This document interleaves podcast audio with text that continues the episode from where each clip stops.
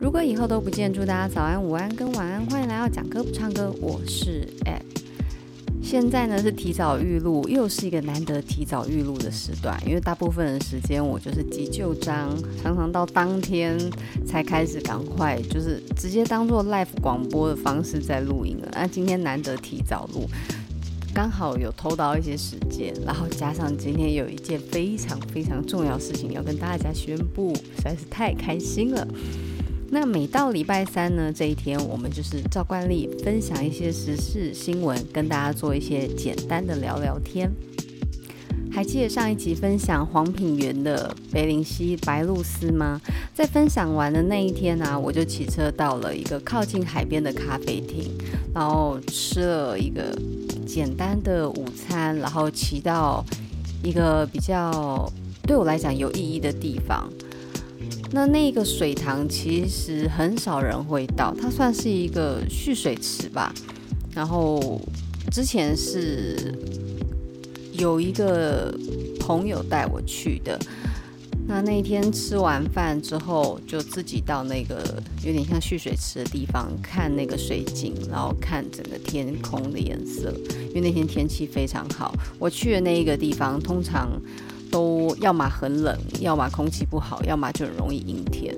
那那一天天时地利人和，我就在那里放了那一首黄品源的《白鹭鸶》，非常的有味道。然后刚好附近远处就有白鹭鸶在那边飞翔。不过那一个蓄水池它所在的那个地方啊，感觉跟去年我去的时候真的有差。去年那时候去的时候，很多那个杂草啊什么都是干干净净都被除掉了。可是今年再去的时候，走的那个路径，感觉有一阵子没有人走过，所以很多杂草都已经覆盖了那个走的石板路吧。啊，真的就是有白露丝那首歌的味道。可是不一样是那首歌，它是说。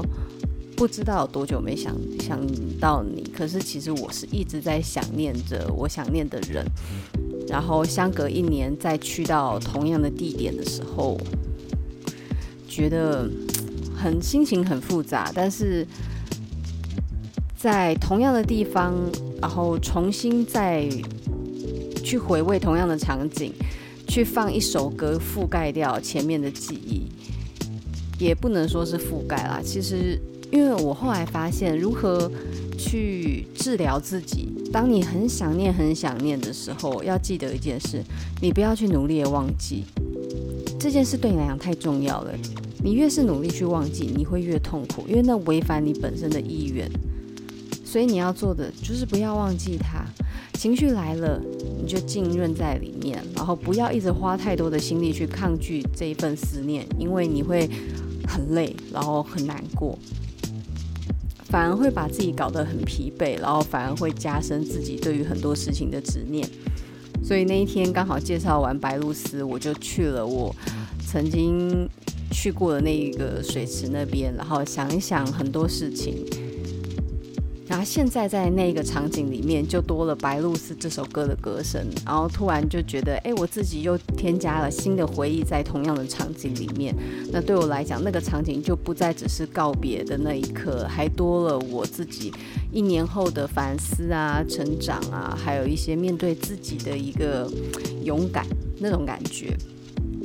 那除了那一天非常美的下午，然后在同样的地点去复写自己的回忆之外，呃，在今天呢，也发生了一件非常非常开心的两件事情。那我先分享第一件，就是呢，因为我自己的朋友他有看到我在制作节目，所以呢，他今天又久违的再点了一下我最新的集数，还有发现我的节目制作就是越来越完整。因为我记得我那时候刚出集数的时候，他就讲说我的口条上面太多的嗯啊呃这种。赘词非常非常的多，然后他有给我一些建议，就是要我把这些赘语把它改掉。那他今天在听，发现我还加上配乐，然后聊天的时候变得比较流畅一点，所以他会觉得说进步非常大。然后这件事就让我超级亢奋。你知道，每次我在做这个节目的时候啊，常常会突然一阵一阵的觉得有点低落哦，或者是觉得好像回应没那么多的时候，就会突然看到当天点阅率突然飙高啊，或者是突然收到其他人的回馈。那当然，这个节目很小众，本来市场就比较小，但是我们要找的是知音嘛，不是为了要冲。冲高人气什么的，那不是最主要目的。当然有人气是最好，可是最重要是寻找知音，然后在这个声音的频率里面去不断的对应每一个人内心深处的一些想法，然后在这个过程里面就会自己圆满自己。好啦，那第二件最开心的事是什么呢？也就是在今天呢，我闲来无事，然后躺着非常慵懒滑着手机的时候，哗哗哗哗，突然看到一个非常惊人的新闻，真的好险！我最近狂按的一些粉丝团专业鲜明蛙哥都按一坨这样子，我就看到有人转发一个新闻：星光动子十年有成，R&B 教父陶喆演出确认。什么事情呢？露天 Monkeys 乐天桃园星光动子音乐季十年有成，五六日分别为乐团再战、经典再战以及摇滚再战三三大主轴。华语乐坛 R&B 教父陶喆将在动子第十年首度参战，确定于六月二十五号经典再战为所有乐天球迷演出。我真的。我真的没有办法控制自己喜悦的心情，你们知道吗？我人生有非常多的遗憾，嗯，一种我没有办法抵抗的遗憾，其中还有一个最最重要的遗憾，就是当年我没有经济能力的时候，陶喆状态最好开了演唱会，我没有办法参加，这是我这一生最大的遗憾。因为 So Power 已经是陶喆这这个历年生涯表现的最高点，可是那个时候我就是没办法，我没有能力去参加。然后就是等一下，我现在已经高兴到不知道说什么，所以我今天就火速的直接注册会员，然后弄一弄，然后直接买票，这样不管了，就是直接买。所以呢，六月二十五号星期六，我会逼着自己去看棒球赛。问题是我对棒球赛一点兴趣都没有。以前啦，很小很小，国中的时候对棒球很有兴趣，到后面就没有再看了。我为了陶喆，我这次竟然要去看棒球赛，我就要从五点一路坐到晚上不知道几点，就为了看陶喆。然后陶喆是压轴，他是赛后压轴表演，所以我前面 要这样盯多久我也不知道，反正就去现场感受一下球赛这件事情。那 我觉得我好开心，我从来没有看过陶喆现场。我知道他最近常常翻车，然后常常破音，然后常常音上不去，或者是一些瑕疵这样，可是没有办法。他现在几岁了？然后我也几岁了。等到我有经济能力的时候，他本来就不可能像巅峰的时候这么好。然后我一直有讲嘛，我的声音状态也是越来越差，所以我完全可以体谅。而且我喜欢歌曲这件事，并不喜，并不是喜欢飙高音。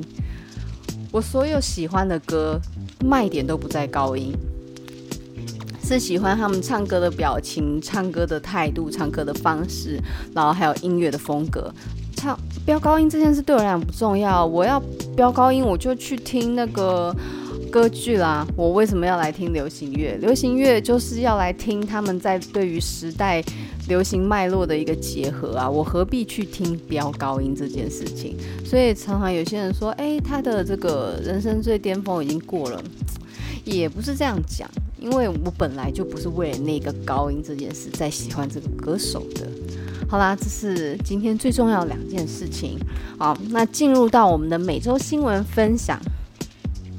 来来来，其实呢，在六月十五号的时候，发生一件非常可怕的事情。那这件事是什么事呢？新竹的轮胎行火灾。这个真的是很可怕的一件事情哦，在新竹市啊，一名三十多岁有多项前科的男子陈彦祥，在本周三十五号晚间和父母发生争吵。那据邻居说是这个和妈妈争执谁该洗碗这件事情，结果呢，一气之下啊，这个男子啊就冲去门外，冲出门外没回来，然后等到这个。一家人准备要就寝了，小孩都上楼了。那在这个家庭成员主要有爸爸、妈妈，这个纵火男子陈彦祥，他的妻子，两个小孩，这样总共几个人啦？爸爸妈妈，他的妻子，还有他两个小孩之外，还有大哥大嫂，大哥大嫂的小孩，这样总共八个人哦，是吗？应该是。好，就是这样。然后呢，当他们就是准备要就寝，爸爸要关门的时候呢，他们关门，因为他们是铁皮屋，自就是自己住在二楼，然后一楼是店面，那他们就把那门口自己的摩托车拉进店面里面，准备要拉铁门打烊。结果这个陈彦祥呢，就跑到店门口泼洒汽油，就泼在那些摩托车上面。然后这个时候呢，就点火。那一点火的时候，嗯嗯，你知道他这个男子的说法是说他不小心掉烟底下去了，他只是要吓他而已。可是呢，这个男子的爸爸说并不是，是儿子当时又在要钱。然后呢，他跟老婆就在一楼跟这个孩子在训话，没想到这个孩子就直接泼洒汽油，然后点卫生纸团丢地上，然后这火就一路燃烧。那他们所住的这个地方是一个铁皮屋，铁皮屋基本上它是一个已经是，它要怎么讲啊？铁皮屋是一个非常糟糕的火场环境。为什么会这样说呢？如果你们上网找，会找到非常多关于铁皮屋跟火灾的案例讲解。那铁皮屋通常是最可怕的火场环境。那通常呢，罹难的这个案例也会非常非常的多。怎么说呢？第一个，铁皮屋的梁柱啊，并不是很坚固的，所以呢，在因为它是以钢骨跟铁皮来搭建，只要达到六百度，就会破坏那个他们建材的刚性，那就会弯曲倒塌，那铁皮屋就很容易因此而塌陷。然后再来是，因为铁皮屋的建法上面，我们如果是用铁皮屋盖，我们就会把它挑高、加大、加宽。然后让整个空间更大、更广阔，那就会造成一个效果，就是一旦发生火灾的时候，含氧量很高，然后充沛的空气加速整个火势的循环。而且呢，铁皮屋的装潢啊，它都不会用非常什么耐热防火材质去装潢，它就是用最简单的木材板去装修。啊，再来呢，因为铁皮屋通常也会有仓库的作用，会堆放很多助燃物。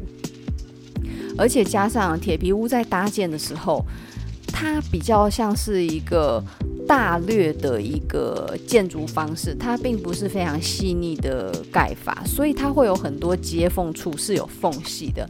那这些缝隙呢，很容易让空气透进来之外，会造成另类的这个空气循环，然后会让这个浓烟加速的在每个空间流窜。那也就是这样呢，流窜的同时。温度，它会再把这个缝隙的地方再加大，因为它会弯曲变形，然后那些孔隙就会变得更大，然后促进空气的对流，火势就会一直越来越猛烈。所以呢，基本上铁皮屋是非常不适合作为住住居的一个条件。所以每次消防人员呐、一看到是铁皮屋，真的心里都凉了一半，因为知道要救到活的活的生命。是真的很困难的事情。那这一场这个新竹火灾八死，其实真的是非常可怕的一件事情。是当时火灾一燃起的时候啊，孩子们都在二楼，所以呢，所有的大人，呃，所有的女性的大人啊，都赶快冲上去去救小孩。那你在那个影片里面会听到小孩的这个叫声，叫妈妈。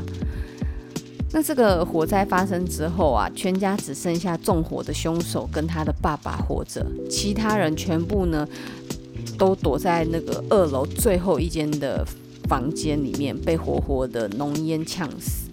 那他们的尸体并不是在二楼发现，而是在一楼。为什么呢？因为二楼的楼板塌陷，所以呢，这一几位几位这个逝者的大体就全部掉在一楼。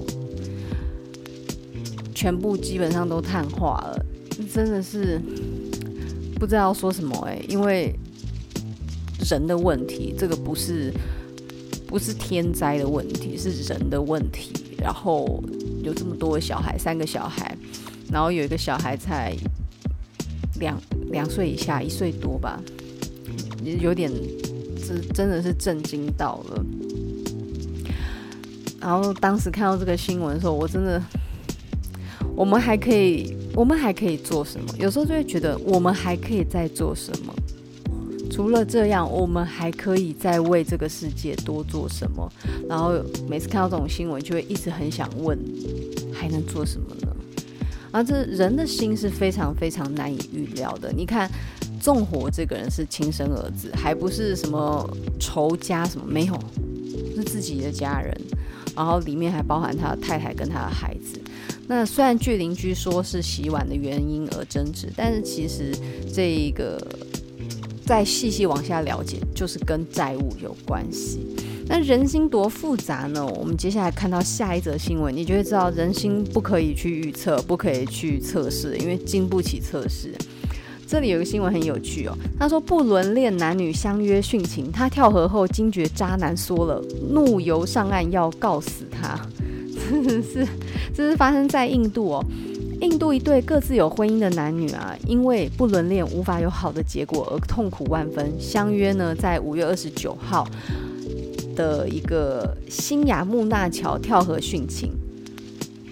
那当时呢，他们就计划以这种非常戏剧性的方式结束他们的痛苦与生命。没想到女子一跳就发现男友没有跟着下来，他觉得这是一种背叛，气到直接游上岸。啊。在报道里面啊，这个男生是说啊，他最后一刻吓到，他决定不想跳了。结果呢，这个女孩子上岸之后就报警啊，对这个男方提出企图谋杀，还有损坏手机的指控。报道里面还讲到，这个女方跟这个男生交往好几个月之后啊，他最近竟然娶了一个，就是娶了别人，你们知道吗？所以他们本身原本是这样看起来啦。因为我现在只有看报道，女生有婚姻关系，男生没有，两个偷偷谈恋爱要在一起，没想到呢，这个男生却另外娶了别人，那造成他们的感情上的障碍更多，而而开始有一些争执。就说嘛，人心是绝对不可以去测试的，你看，所以是不是就跟你们说了很多事情点到为止就好？如果他们停在说。啊既然你结婚了，那我们就算了，放手吧。那两个人分开，是不是内心就会有一种未完成的遗憾？然后这辈子就会把对方放在心里一个很特别的地方，然后永远想念着他。好，故事到这里是不是很美？可是你看，硬要约什么殉情啊、跳河，就现在爱不到变恨，有没有？所以什么事都不要做太近，做太绝，做太绝你会很痛苦，而且呢。要怎么说啊？你们应该要把这种毅力啊，还有一些努力的方向放在对的地方。比如说呢，下一则新闻，哎，人家八十二岁哦，超狂，八十二岁阿嬷二十四小时跑完一百二十五公里，打破世界纪录。这一名啊，喜好马拉松的法国八十二岁阿嬷，她在上个月的比赛中，二十四小时内就跑完了一百二十五公里，刷新大会纪录，打破世界纪录。哎，真的很猛哎！他这位阿嬷叫芭芭拉，她在上月底参加十九届法国二十四小时长跑锦标赛里面，这里面的参赛者总共有一百七十四名，然后有三十八名的女性参赛者。那这一位八十二岁的阿嬷呢，芭芭拉，她就是年纪最大的一位。她在二十四小时内一直跑跑跑跑，跑了跑到一百二十五公里，比大会的纪录多了十五公里。也打破同年龄层的世界纪录，而且这个阿嬷哦，她很特别，她并不是从年轻的时候就爱运动，她到了四十三岁的时候才开始踏上跑步的旅程。当时呢，其实是为了要帮女儿准备高中毕业考，然后就在这个过程里面学会一个正确的呼吸技巧，然后呢，发现跑步带给她的成就感。然后从小镇啊、城镇啊，然后全国一路这样玩下来，他觉得自己有一种被冷静、被清醒的一个放松感。他说：“当我在街上奔跑时，我有一种自由的感觉，我进入一种冥想形式，让我清醒。”他除了跑步之外啊，他还喜欢骑自行车、游泳。然后甚至就直接玩铁人三项了。那当然呢，因为年纪的关系，而且其实运动虽然有益身心健康，可是呢，运动也有一定的耗损。不要想说运动很好就疯狂的运动，适度的休息也很重要。那他在这里呢，有一些运动伤害，坐骨神经啊、臀部疼痛、脚踝扭伤，不过都是一些，我觉得坐骨神经有一点让我疑问。有没有可能是跑完步没有去放松自己的肌肉，造成肌肉软挛嗯挛缩挛缩，然后收紧？你知道筋膜吗？你如果有在煮饭人就会知道，我们常常在煮饭要先把筋膜什么的把它切掉，不然你煮的时候肉会被那个筋膜给包到太紧，然后口感很差。这样讲好奇怪，但是就是我们运动的时候也要适度的去放松，用滚轮把自己身上的那个肌肉。紧绷的地方把它滚开来，然后这个肌肉才不会因为那些筋膜的挛缩而造成过度紧绷的状态。那比如说在跑步啊，最常发作就是在膝盖附近的 ITBS，好像叫什么髌骨什么，我有点忘记叫髌骨什么什么什么什么的。那它其实就是因为你跑步的一个施力点的关系。然后造成你外部的肌肉比内部的肌肉更发达，然后跑的时候呢，两边的牵引力量不一样，就会造成某一处特别的疼痛。哦，好像有点太复杂。总之呢，这位老奶奶呢，虽然呢她有一些运动小小伤害，可是她还是非常喜欢运动。最重要的事情是，她的丈夫也非常支持她这么狂热投入在运动里面，呃，是很幸福的事情。你愿意？呃，应该这样讲，你喜欢一件事情，而你的伴侣支持你，这就是一件很美的、很美的一个相伴的过程。那其实人哦，到后面的时候，你会慢慢理解到，所有的事情最后参与者就是你一个人，不用一直想说我是孤独的，而是这每个人都一样，我们未必要要求。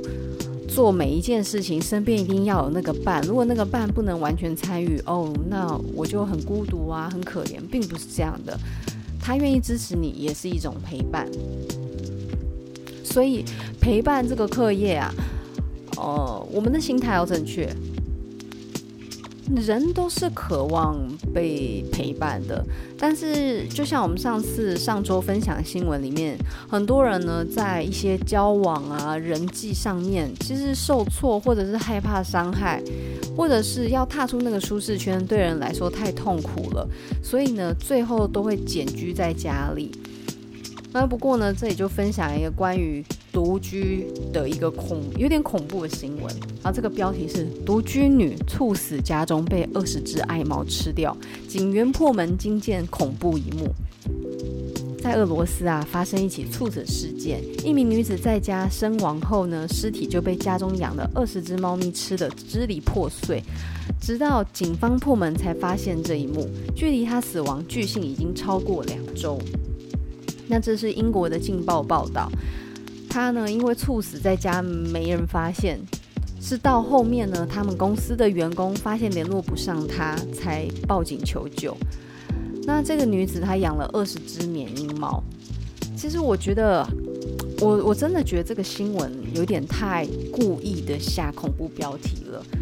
哎，两个礼拜没有食物吃，哎，你能吃什么？所以呢，我觉得他聚焦在猫咪吃人这件事，没有意义啦。我觉得这个记者就是他可能有主管的压力，他必须要下很耸动的标题。但是我看了就觉得猫咪有够可怜的。那这里的猫咪呢是缅因猫，二十只全部都缅因猫。它的昵称就是温柔的巨人，因为这种猫咪啊，个性比较。大方一点，比较像狗一点，所以就不会像猫咪一样过度紧张敏感。那照理说是非常亲人的。那有一个照顾猫咪的救援专家就有说啊，丢在房子里两周，没有食物能吃什么？有什么它们就是吃什么。那所以呢，这些健康的猫咪呢还好哦，就是后来医治之后都有恢复到正常的状态了。而且呢，其实这已经并不是第一起，就是。宠物吃主人的，诶，有点像是奇闻吧。在西班牙马德里也有一个事件，那后来也是邻居发现了臭味跟这个没有消息才报警，发现了这个独居的惨事。那独居并不是不好，我觉得在独居上面，如果有那种，我记得不是有那种老人公寓吗？然后大家大家就是同一个年龄层，都八九十的，一起住在一个小社区里面，互相照应啊，这样我觉得。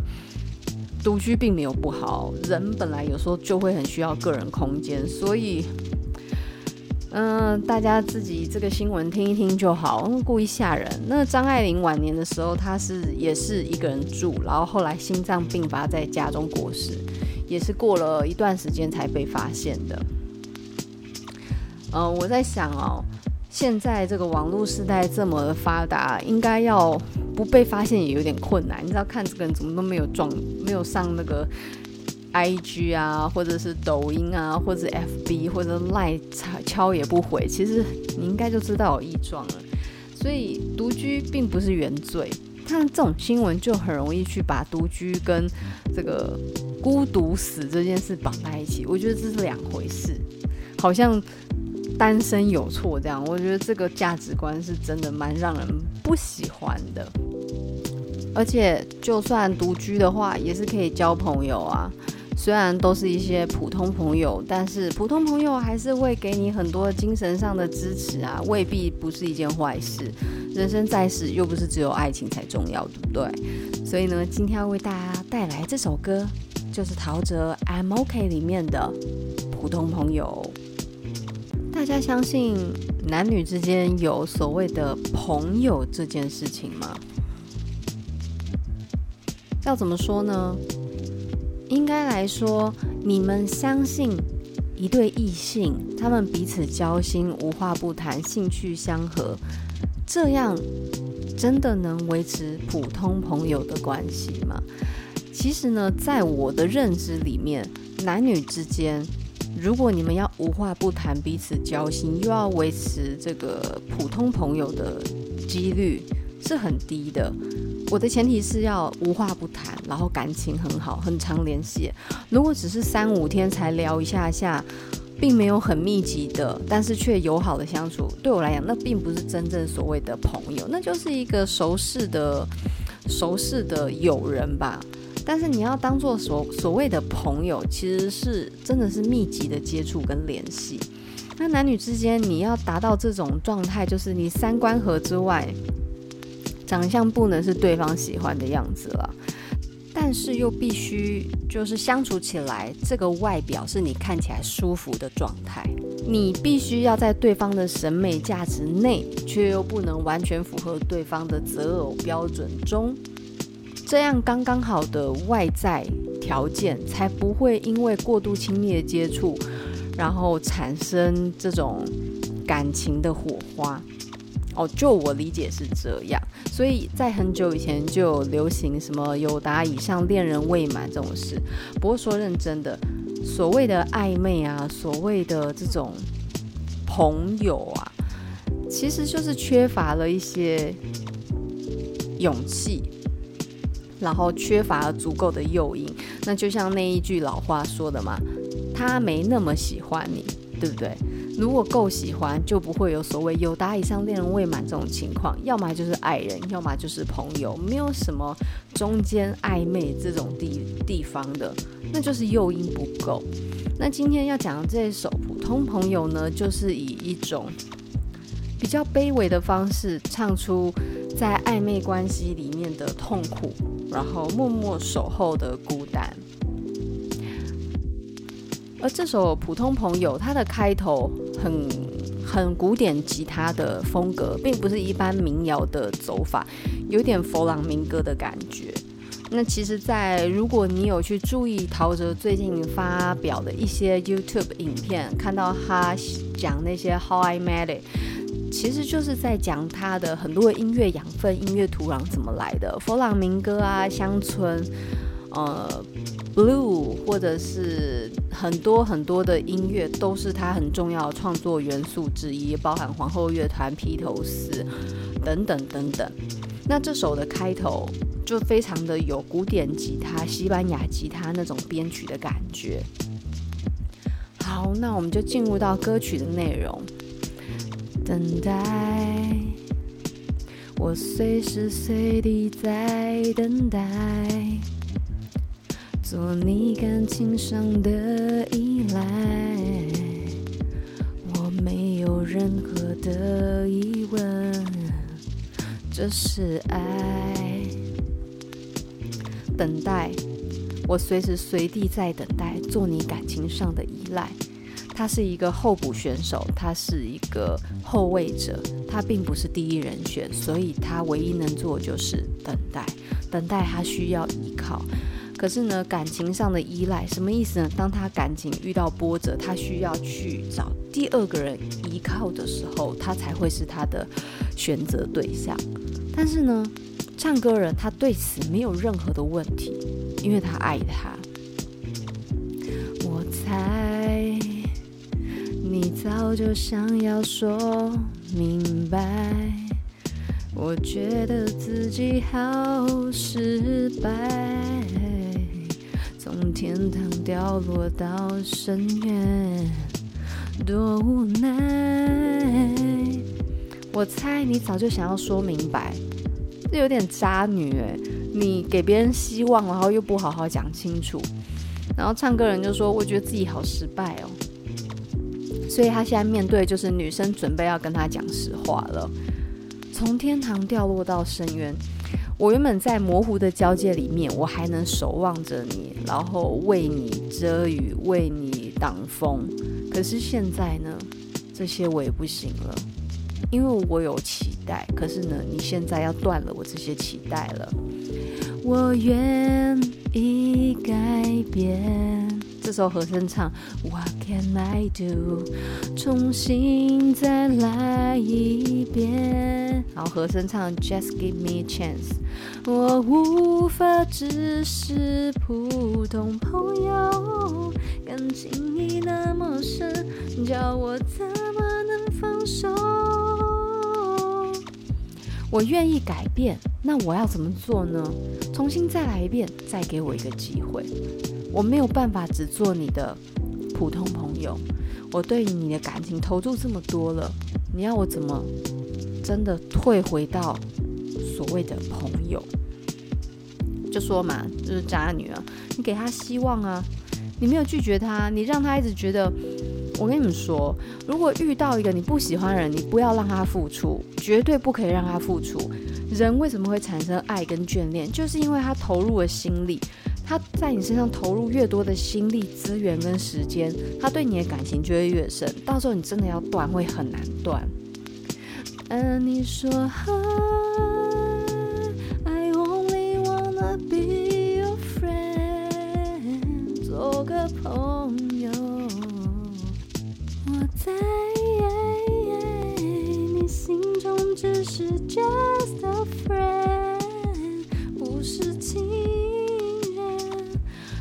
感激你对我这样的坦白，但我给你的爱暂时收不回来。So 哦我不能只是 be your friend。好，但你说 I only wanna be your friend，做个朋友，我在你心中只是 just friend，不是情人。哎，这时候才讲清楚啊！前面人家让你，前面人家陪你，然后让你靠那么久，你现在才讲。我感激你对我这样的坦白。哎，你看，这是备胎哥哎，人家跟你讲那么直接，你还要谢谢他哦，谢谢你赏我一个，哇，谢谢你泼我冷水，谢谢你，谢谢你觉得对我的付出，哦，谢谢你觉得我对你的付出到现在。才喊停是一种仁慈，并不是 OK。但我给你的爱暂时收不回来，So，I 不能只是 be your friend，I just can be your friend。所以这首歌是非常典型的那种独白型的唱法，然后把内心的挣扎，然后还有这个主角他面对的一个状况，直接透过歌曲很清楚的唱给你听。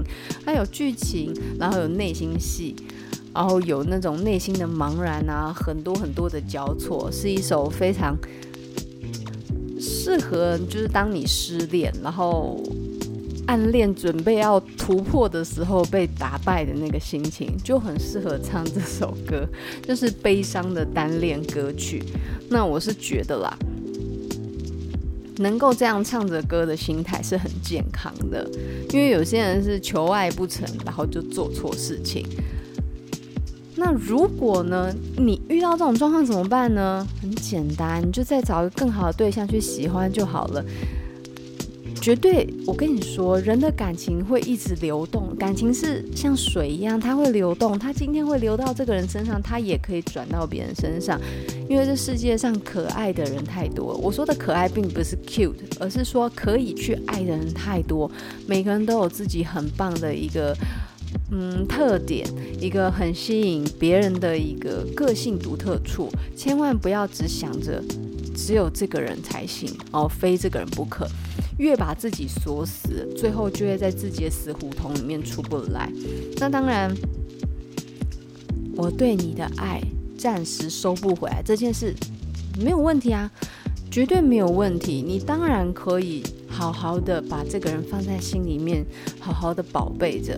但是同时不要忘记，也要好好爱你自己。你还是可以去认识其他人，并没有说你现在要立刻爱上别人，而是说你可以爱着他。然后去认识其他人，然后慢慢在认识其他人的这个各种的缘分里面，发现原来我的爱不是这么一点点的。我的爱除了给那个让我很迷恋的人之外，我还可以用我的爱去做别的事情。哦，比如说，呃，你还可以用这份爱去照顾其他人。用这份爱去发现别人身上的亮点，然后让别人也可以去被你的爱给温柔、被温热。就是千万不要放弃自己手上给别人爱的权利。这就是四川拓斯之前在他的小说里面写过：每个人手上都有另外一个人的幸福的权利，千万不要轻易的放弃这个权利跟能力。那现在呢，我这份爱的权利就要在礼拜六的时候交给我的陶老大。我好希望他可以现场唱沙滩哦，可是像这种比赛场合根本就不可能唱那种。我真的想找一条船，他一定会唱找自己呀、或者是黑色柳丁这种快歌。或者是爱很简单这种芭乐歌，他绝对不可能唱什么沙滩这首。沙滩是我这一生最爱的一首歌，唉，他不会唱这首的。就像我要张学友在演唱会唱《别提你的心》也是一样，不可能的事情，就是不可能。但是能够看到他出现在我的眼睛前面，我已经感到很开心了。所以这礼拜六我会好好的爱着陶喆的。好，如果你们对陶喆有兴趣的话，赶快去抢票啊！我是已经抢到，所以我现在心情是非常非常的好。那也希望大家自己内心喜欢的歌手也可以，就是赶快开演唱会。陶喆没有开演唱会啦，但是他这次有被邀请，就是当这个压轴的嘉宾来演唱。我觉得算是小小的弥补了一下我当年的遗憾。那如果他有开演唱会的话，强爆看爆他，就是就算要花比较多的钱，我也愿意去。就是目前来讲，我就是他的狂粉，狂爆，就是爱到不行。我希望我将来还可以有其他爱的能力去爱别的歌手，不要一直爱着陶喆，因为这样会让我的歌的视野变得很小很小。你们也知道的。每一周的陶喆总有一天会讲完，所以希望华语歌曲界可不可以再出一些新的人出来让我喜欢呢？拜托了。今天的分享就到这里，我们下次见，拜拜。